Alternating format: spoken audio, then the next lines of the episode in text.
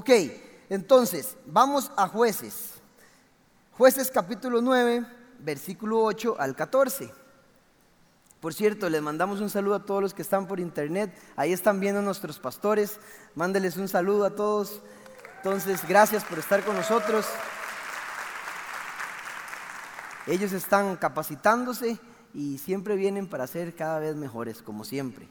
Así que jueces capítulo 9 del 8 al 14. Dice lo siguiente, lea conmigo. Fueron una vez los árboles a elegir rey sobre sí y dijeron al olivo, reina sobre nosotros. Mas el olivo respondió, ¿he de dejar mi aceite con el cual en mí se honra a Dios y a los hombres para ir a ser grande sobre los árboles? Y dijeron los árboles a la higuera, anda tú, reina sobre nosotros. Y respondió la higuera, ¿he de dejar mi dulzura y mi buen fruto para ir a ser grande sobre los árboles? Dijeron luego los árboles a la vid, pues ven tú y reina sobre nosotros. Y la vid respondió, ¿he de dejar mi mosto que alegra a Dios y a los hombres para ir a ser grande sobre los árboles? Dijeron entonces todos los árboles a la zarza, anda tú, reina sobre nosotros. Esto, esto es una figura de los hombres buscando rey sobre nosotros. Alguien que gobierne, un presidente, un rey que esté sobre todos nosotros. Y estos árboles, pongan atención porque son bastante inteligentes, son muy listos. Ellos andaban buscando un árbol que diera fruto, un árbol, perdón, que tuviera mucho fruto, que ya hubiera dado fruto, alguien que justificara por qué es que iba a estar en ese puesto. No andaban buscando árboles sin fruto, vea que los tres árboles a los que le preguntaron respondieron con lo que ya habían hecho, con lo que estaban dando. Eso quiere decir que no podemos pretender nosotros como seres humanos mejores ofertas de trabajo, mejores puestos, mejores salarios, puestos de liderazgo, que la iglesia nos tome en cuenta a nosotros si antes haber dado fruto. ¿Ok? Estos árboles lo tenían bien claro. Es difícil para nosotros querer avanzar sin antes haber dado fruto? ¿Será que somos el árbol que ni vuelven a ver? Como cuando se me en el barrio, que habían un montón, se ponían a los dos mejores y llegaban y hacían, mm, usted, ¿será que somos el árbol al que se brinca todo el mundo cuando hay un puesto al que se tiene que poner alguien? ¿Será que somos ese árbol que ni siquiera toman en cuenta cuando se ocupa un puesto de liderazgo o ni siquiera piensan en nosotros para ese puesto o para ese lugar? Pregúntese, ¿está usted dando fruto? ¿Cuál es su fruto? ¿Podría dar usted más fruto? Es importante y quiero que usted lo medite en este momento y piense, ¿qué estoy haciendo? ¿Realmente estoy involucrado en cosas? ¿En mi trabajo me están tomando en cuenta? ¿O simplemente voy a lo normal, me levanto y hago lo mismo de todos los días? Cuando les ofrecieron ser reyes a los tres árboles, respondieron con su propio fruto. Y estos tres árboles respondieron de la siguiente manera. Oiga, el olivo contestó, ¿He de dejar mi aceite con el cual se honra a Dios para ser grande sobre los árboles? La higuera contestó de la misma manera. ¿He de dejar mi dulzura y buen fruto para ser grande sobre los árboles? Vea, le voy a parafrasear.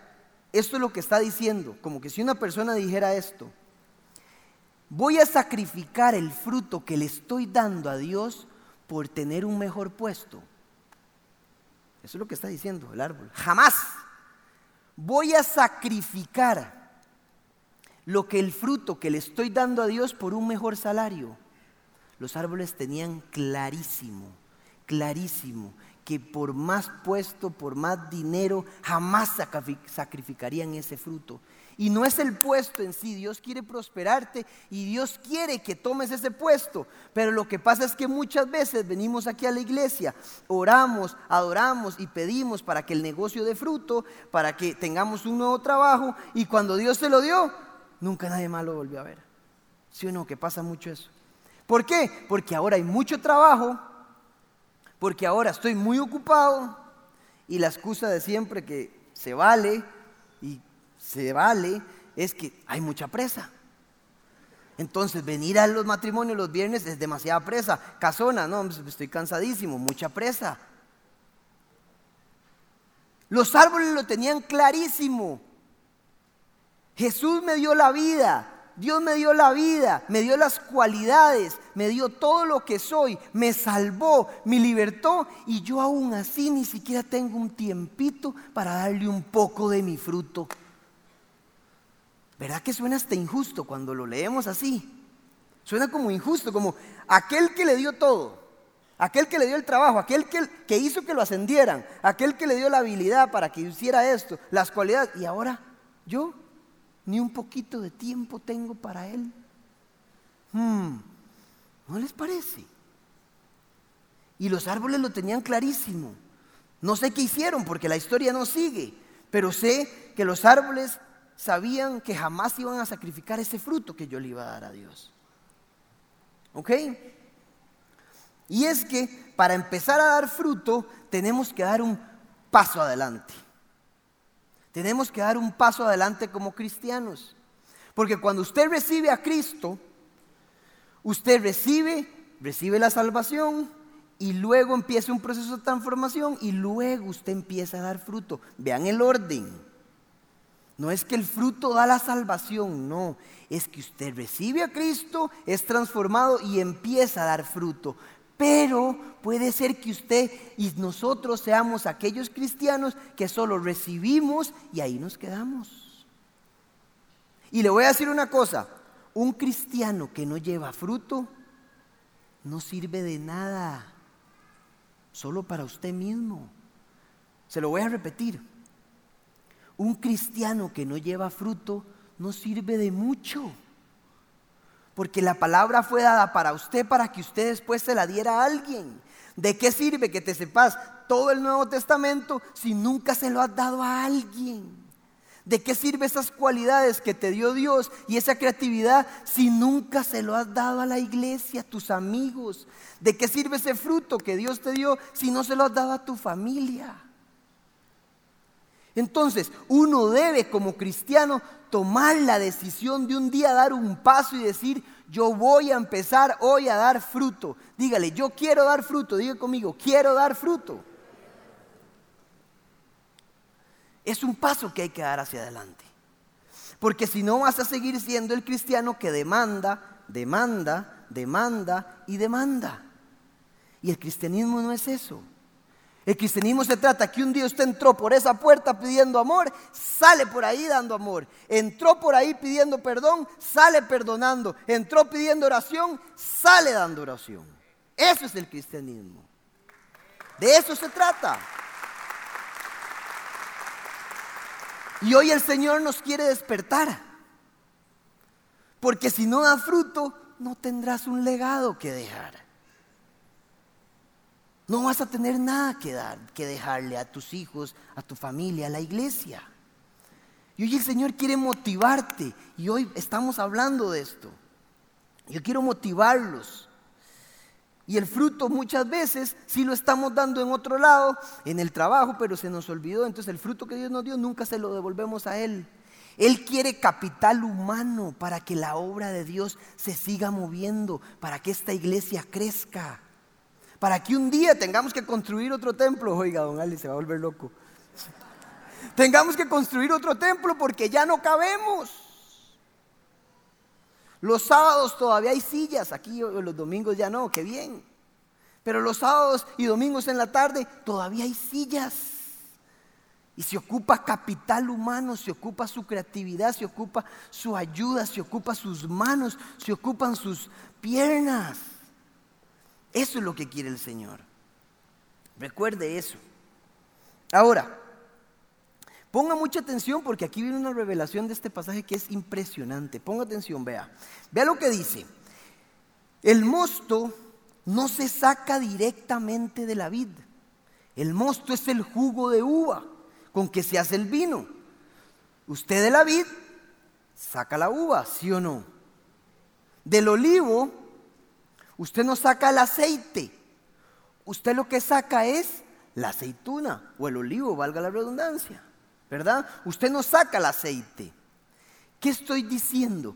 Que estos árboles están hablando de un fruto procesado, el producto final, algo que es lo mejor de todo. ¿Qué quiero llegar con esto? Que muchas veces para que usted llegue a dar el producto final, te tienen que machacar.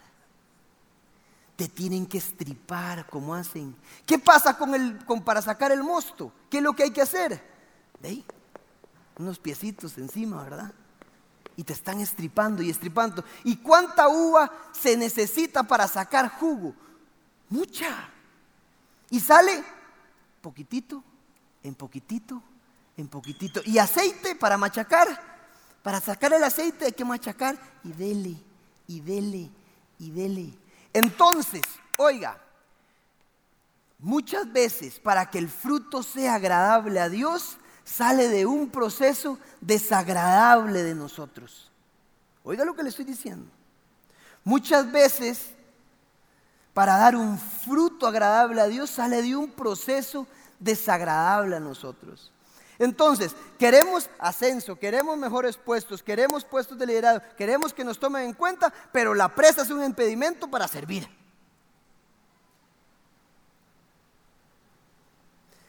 Queremos esto, el otro, y mejores que, que, que, el jefe nos atienda y nos diga, este es tu puesto, pero queremos, puro millennials y generación Z, entrar a las 10 de la mañana, tener dos horas de almuerzo y los viernes a mediodía.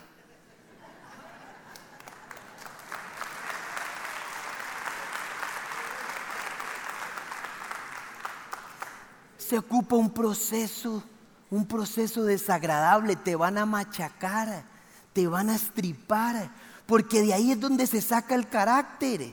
Mi papá siempre me ha dicho que le saquen el jugo. ¿Usted ha visto? ¿Ha escuchado ese, ese término? Que le saquen el jugo. Mi papá es como masoquista conmigo, pregúntale. Aquí está, vea, muerto de risa.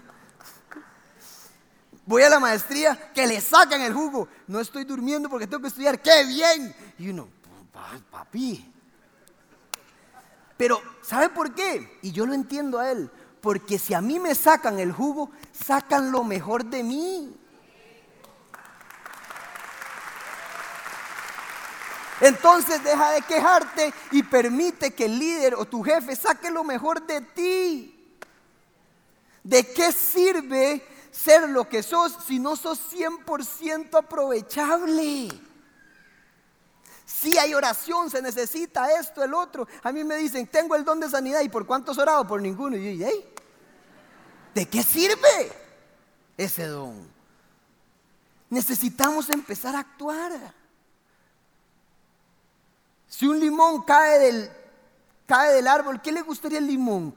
¿Podrirse o ser estripado y sacar todo el jugo? ¿Para qué fue hecho el limón?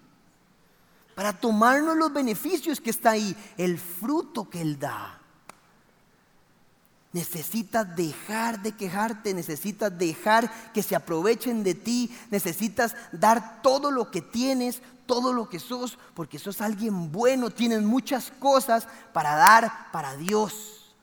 Y no es solo trabajar en la iglesia, es dar el fruto que conoces de la palabra del Espíritu a todos los que están afuera también a tu familia principalmente. Y deja de quejarte porque la familia que tienes, el trabajo que tienes y el puesto que tienes es producto del fruto que estás dando ahora. Ya todo el mundo callado. Los estoy regañando. Pero es cierto. Lo que tienes hoy es producto de lo que has hecho. Y si quieres mejores cosas, tenemos que empezar a dar fruto diferente y a empezar a movernos. Amén. ¿Vamos bien? Eso. Cuesta, duele, muchas veces duele, pero imagínense cuando Dios agarra ese aceite de oliva y diga, mmm, qué aceite. Ese, esa copa de vino, mmm, qué vino más bueno. Vean lo que dice Juan capítulo 15, el versículo 1 y 2. Dice lo siguiente, yo soy la vid verdadera y mi Padre es el labrador. ¿Mm? Todo pámpano que en mí no lleva fruto, lo quitará. Oiga, no es que usted ya no es cristiano, no es que usted ya la salvación ya se le fue, ya usted no está escrito en el libro de la vida. No, no, no está diciendo eso. Es lo lógico. Si usted en un trabajo no está funcionando, el jefe llega y ¿qué le dice? Mira, muchas gracias por trabajar acá, pero es que vieras que necesitamos a alguien mejor y usted por favor lo despiden, ¿sí o no? Dios hace lo mismo, Jesús hace lo mismo. Estas son palabras de Jesús. Si no estás funcionando, eh, cóbrase porque hay otro que lo quiere hacer mejor. Y es en serio. Pregúntese qué es lo que estoy haciendo yo, cómo estoy haciéndolo yo. Y llévelo también a su vida, al trabajo, a la familia, porque es que, no sé, qué es lo que está pasando conmigo. Pero eso es lo que está diciendo, no tiene nada que ver con salvación. Todo pámpano que en mí no lleva fruto lo quitará y todo aquel que lleva fruto lo limpiará para que lleve más fruto. Limpiar. ¿Cómo se limpia? A veces hay que raspar, a veces hay que lavar, a veces hay que cortar para quitar las partes que están mal, sí o no. Y eso duele. Toda prueba que estés pasando, todo momento difícil que crees que no sales, es porque te están limpiando. Empieza a ver la vida diferente. Esas pruebas es lo mejor que te pueden pasar porque están formando carácter, porque de ahí usted va a sacar el mejor fruto para dárselo a Dios, a su familia, a los amigos y a todo mundo. Amén.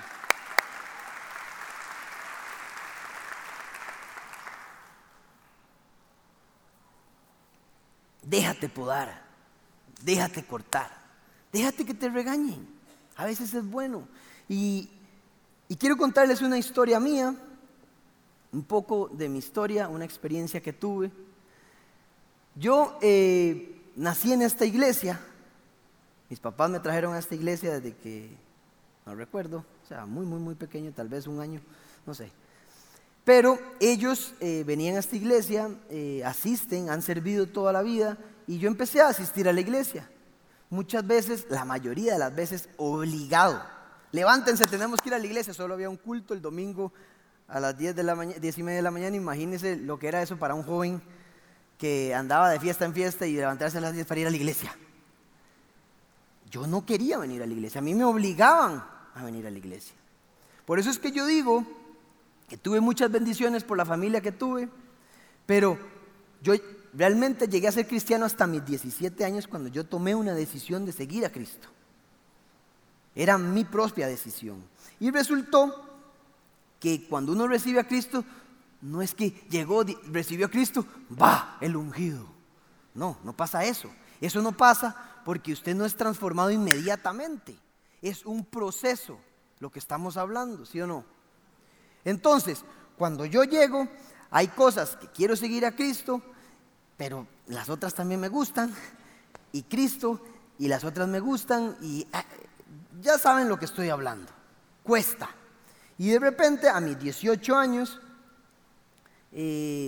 bueno, en esa época estábamos empezando con el grupo Casona, éramos como 10 personas, imagínense. Ahora somos 250 más. Qué lindo eso. Pero eh, era medio aburrido el grupo. No habían jóvenes. Era el, señor que quería ayudarnos, Moti y yo, Adri y otro que otro ahí, y era aburridísimo. para mí. Era lindo, pero para mí en ese momento era aburrido. Entonces, a mis 18 años, estoy en eso y un día, y un día voy por San José en el carro mío y me secuestran. me, encañonan, me montan al carro eh, y de ahí resulta que estoy secuestrado. Y entonces voy ahí en el, en el carro y me dice, usted se va a morir hoy, pero si hace un mate antes, se muere antes. Así que tranquilo. Y yo, hay problema, o sea, yo iba tranquilo.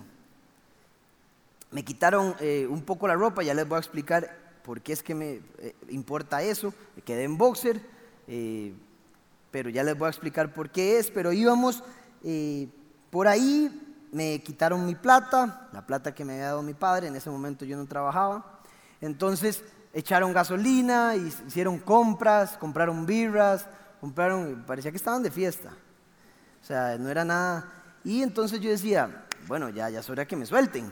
Y pasaban las horas, pasaban las horas, y yo seguía en el carro con ellos. De repente me meten en una joroba y estuve en la joroba ocho horas. En una joroba de un carro, un Kia Shuma, que ahora es el Kia Rio, ya el Shuma no existe, pero para que se dé una idea, una joroba ahí ocho horas. Y me meten en esa joroba y de, resulta que voy por todo lado, no sé dónde estoy, de repente llego, paran el carro y estoy en una fiesta. Y los maes enfiestados ahí, eh, yo olía el olor a marihuana, eh, escuchaba las vibras, se recostaban a la joroba y hablaban de mí, ahí está, y se, reían. Y decían, sí, ahí está, ahí lo tenemos. Y yo, ¿qué es me empecé a asustar. Primero porque ya sabía que se estaba haciendo de noche. Y yo decía, no, no, esto, esto ya va más serio, ya no es un chiste. Y entonces pasan las horas, pasan las horas y yo empiezo a meditar ahí y empiezo a decir, Señor, y lo que se me vino a la mente fue pedirle perdón a Dios, lo que cualquiera haría, ¿verdad? Perdón Dios, y yo no era un muchacho malo. Lo que todos decimos es normal, no hacía drogas, me gustaba la fiesta, pero, pero tampoco era un muchacho malo. Usted me veía ahí sentado como un domingo cualquiera, un joven cualquiera ahí sentado. y podría decir que era bueno, y le pedí perdón a Dios y empecé a meditar y le dije, Dios, ¿qué es esto? ¿Qué me está pasando? ¿Por qué estoy aquí? Le dije, Señor, eh", y me empezó a entrar como una tristeza de no haber hecho nada por nadie. Y que, Señor, la verdad es que yo pensé en mis papás, en mi familia y empecé a decir, Señor, solo he demandado de mis padres, lo único que hago es gastar no le he dado nada a ningún joven, no le he dado nada, nada a nadie. Todo lo que me dan de mesada lo, lo, gasto para mí mismo. Nunca he dado nada. ¿Qué está pasando conmigo? Y dije, Señor, la verdad es que no hice nada por nadie. Y me entró una tristeza, ustedes no tienen idea. Era como un, como un deseo. Yo, Señor, yo quiero salir de aquí, yo quiero hacer algo, yo quiero poder servirte. Le dije, yo quiero hacer algo por la gente, eh, por mis papás, por mi familia. Estaba desesperado ya. Y en eso se montan, se montan al carro. Y, y de ahí estaban borrachos y drogados. Y empieza ese carro a andar. Yo dije, Señor, aquí no me van a matar, aquí nos vamos a matar antes. Viera cómo iba ese carro, era automático, no daba. Yo iba en la joroba pegando, acostado, pa, pa, pa, de lado a lado de las curvas. Y me empecé a asustar y yo decía, ¿qué está pasando, Señor? Me voy a morir aquí, Señor, por favor. Y en eso paran el carro, se bajan me abren la joroba y me dicen, no me vean, no me vean. No me vean, yo los había visto todo el rato. Había estado con ellos, más babosos, ¿verdad? ya, los, ya sabía quién eran. Pero bueno, no me vean, no me vean, ya se les metió eso. Y yo, bueno, está bien, está bien, tranquilo. Entonces me bajan de ahí, me montan adelante y voy, eh, adelante no, en la parte de atrás, ¿verdad? Y van, eran tres en ese momento. A mí me, me agarraron cinco, no sé para qué. Me dieron fuerte, ¿eh? no mentira. La cosa es que ahí habían tres. Estaba el jefe, que era el chofer, el que estaba sentado a la derecha y el que venía atrás mío, que era el más bravo de todos. Entonces me montan y me dicen, necesitamos el PIN de su tarjeta de crédito para sacar plata. Y mi tarjeta de crédito era una extensión de la de mi padre. O sea, no, yo, nunca me habían dado el pin, yo nada más lo usaba. Y le digo, no, es que no tengo el pin. Y imagínense lo que pasó. Empezaron a enojarse conmigo, porque creyeron que yo les estaba vacilando. ¿Usted qué cree? ¿Usted no entiende que se va a morir? Me empezaron yo, de verdad no tengo el pin de la tarjeta, no tengo el pin. Y era una furia, estaba endemoniado el mae. Totalmente. ¿Cómo usted se puede enojar por alguien por eso? Yo, ¿qué le pasa? ¿Por qué está tan enojado? Se le salían las venas. Yo, tranquilo, más cólera le daba. Y pararon el carro y empezaron a discutir entre ellos y decían, y decían, matémoslo, frene, tirémoslo, ya es demasiado, este man nos está vacilando, papá. Y, y en eso frenaron el carro y yo, no, no, no, no, no. O un momento. No, no, no, no. Frenan el carro, se baja el más bravo de todos, me jala del pelo, me hinca y empieza a buscar el chopo y empieza a buscar. La pistola se desapareció. Primer milagro. No había pistola. Yo ahí hincado y buscando la pistola, los más, no había pistola. Se desapareció. Gracias a Dios. Y entonces yo empiezo y vean, vean mi oración. Yo hice una oración ya al final, yo dije, aquí ya está. Cuando me hincaron, yo ahí ya, ya está. Ya me fui. Y lo único que dije, diciendo, Señor, si usted puede cambiar el corazón de estos hombres para que yo viva, sería lo mejor, Señor, por favor. Yo quiero servirte, Señor, yo quiero hacer algo diferente, yo quiero una oportunidad de vivir, yo no me quiero morir ahora. Y resultó que fue peor que no hubiera pistola porque encontró un cuchillo. Hubiera preferido el plomazo de un solo, ¿verdad? Pero agarran un cuchillo. Y es peor, desangrado, peor para mi familia, para todo el mundo. Y yo, ay no, Señor. Y resulta que agarra el cuchillo y se baja el jefe. Se baja el jefe. Vean, no les miento, esto parece una telenovela mexicana. Estoy hincado ahí, se baja el jefe y le hace, no lo va a tocar. y me empieza a defender. Se me puso enfrente. Y el maestro decía, ¿qué le pasa? Le decía al otro. Le dijo, a este, este no se muere hoy. Este no se muere. Y el otro decía, ¿por qué? Nos está vacilando, nos está agarrando de tonto. Además, si lo suelta, nos va a delatar. Él sabe quiénes somos, ya nos vio. Y decía, él no se muere hoy. No quiero. Y empezaron a discutir entre ellos. Vea la novela. Dígame si no, que voy a escribir un libro. Era una novela. Y me empezó a defender y yo decía, Señor, qué rápido contestas. Le cambió el corazón al único que importaba, al jefe. No le cambió a los tres, pero al jefe sí. Impresionante, ¿sí o no? Y le dijo, agarró las llaves del carro y le dijo, tome las llaves, montese, maneja usted, yo me siento a la par de él. De vuelta al carro. Pa, me agarran, me montan atrás y, quedo con el jefe. Y el de adelante seguía de, necio y le decía, por lo menos déjeme rajarlo. Me quería rajar aquí. ¿Qué le pasa a ese ¡Qué corazón! Déjeme rajarlo. Estoy sanito, sanito. Pero qué crueldad, ¿verdad? Y el otro le dice, ya, ya, maneje, maneje. Se calman un poco las cosas, yo voy atrás con él y vamos juntos y de repente él se me queda viendo, se me queda viendo y yo estoy amarrado, sin camisa, como les había explicado, y amarrado los pies y los brazos.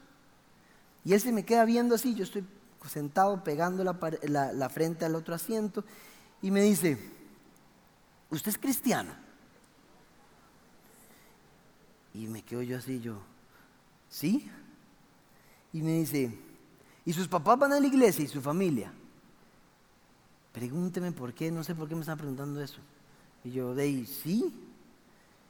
Y me dice, se nota, algo tiene usted.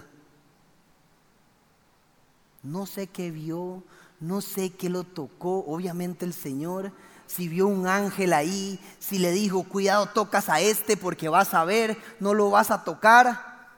No sé. Pero algo vio.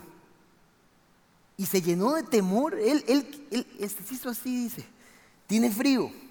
Y yo, claro que tengo frío, si vamos por el surquí y con esta nervia, imagínense, nervioso, con miedo y con frío, con esa temperatura, por supuesto que tenía frío.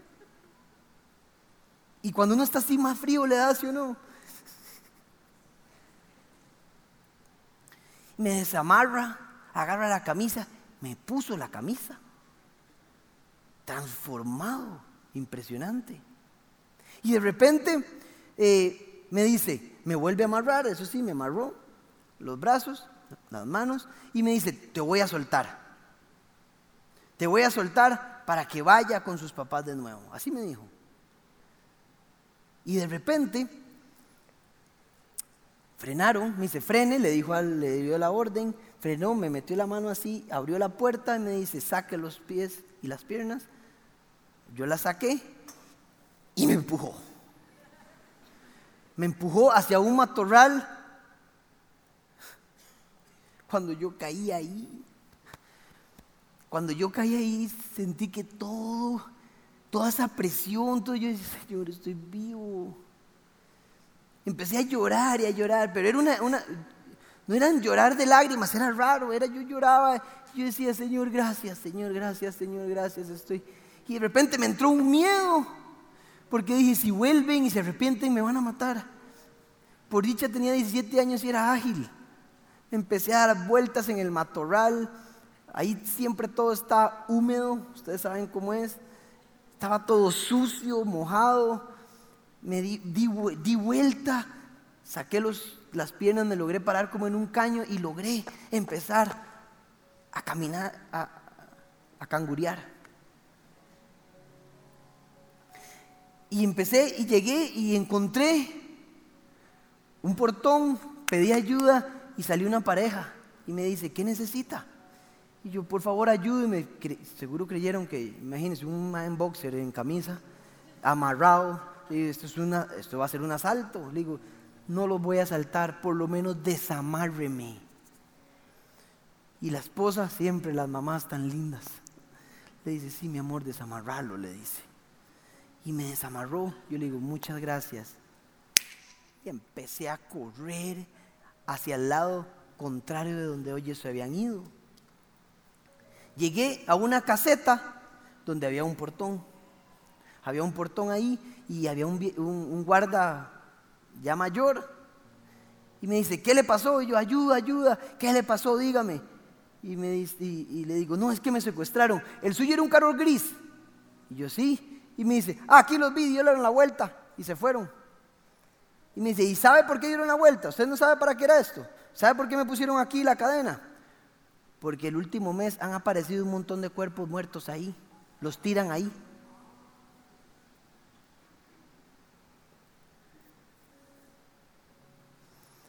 La cosa es que me ayudó, me dio un fresco de chan, me puso unos zapatos como estos vuelo y me dice, ¿quiere llamar a sus papás? Yo ya necesito, necesito, necesito.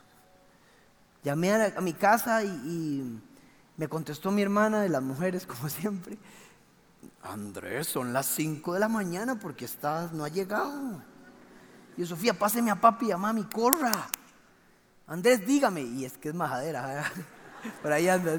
Ella quiere saber todo. Es la mayor además. Andrés, que me diga. Y yo, Sofía, que me secuestraron. ¡Ah! Papi, papi, Andrés lo secuestraron, no sé qué. Dicen que mi papá y mi mamá se tiraron de la cama, ¿qué pasó? Mi papá me habló, aló, se me fue la voz. No podía hablar. Papi, venga por mí, por favor, le decía yo, venga por mí. Llegó la policía por mí porque nadie sabía dónde estaba y nos topamos en Moravia. Estuve, me recibió toda mi familia, ahí estaban en el garaje, oramos juntos. Mi mamá me hizo un sándwich, eran como las 6 de la mañana.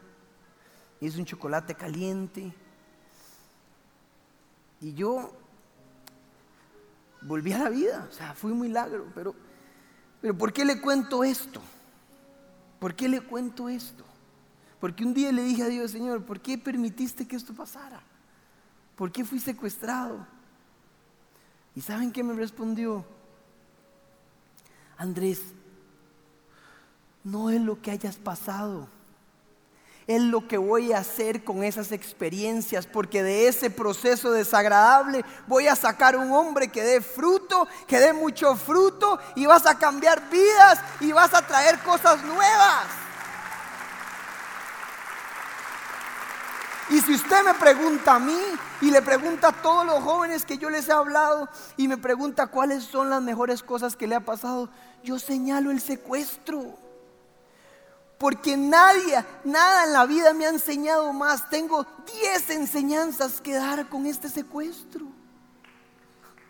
Entonces deja de quejarte, deja de pensar que tu situación es mala, deja de pensar que tu situación o la prueba es dura, que todavía estás ahí, porque de ahí el Señor te está cortando, raspando y ahí vas a sacar el mejor fruto.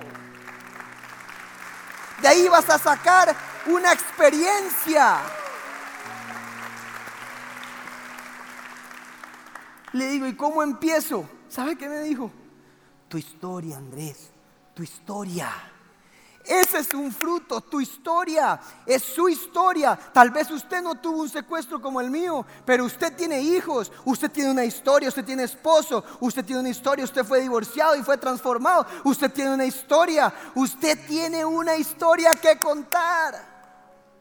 Eres importante para el Señor.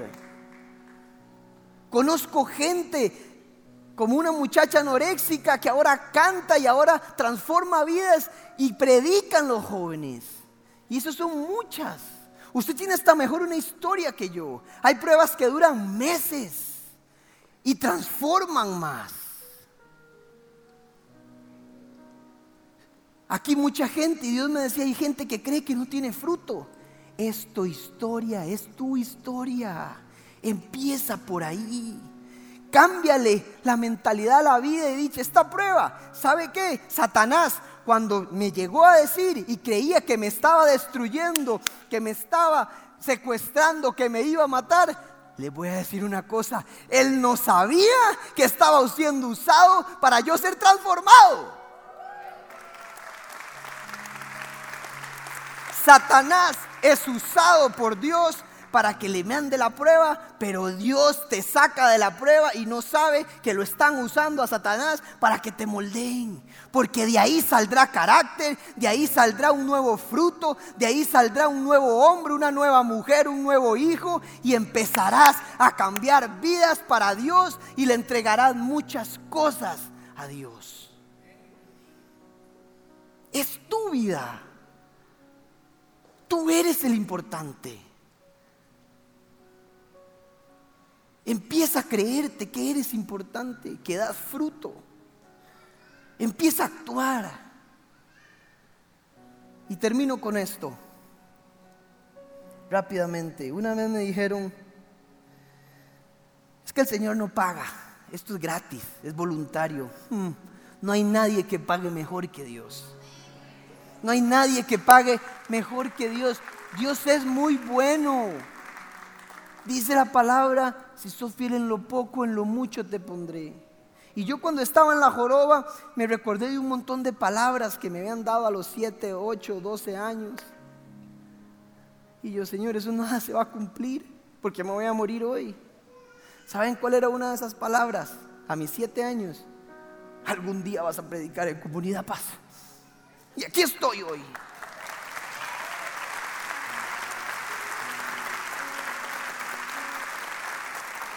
El Señor paga y dice lo siguiente. En Juan 15 seguimos, pero voy a leer solo el versículo 7 porque se me acaba el tiempo. Y dice lo siguiente. Si permaneces en mí y mis palabras permanecen en vosotros, pedid todo lo que quieras y os será hecho.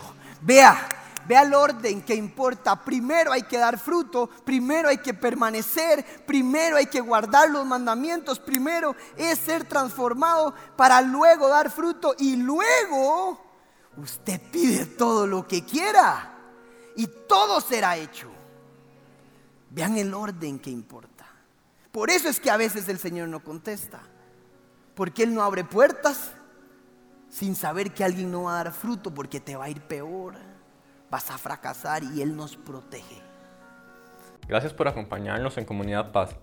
Te invitamos a compartir este mensaje y no olvides suscribirte a nuestro canal de YouTube. También puedes seguirnos en todas nuestras redes sociales como Gente Paz o en nuestro sitio web paz.cr.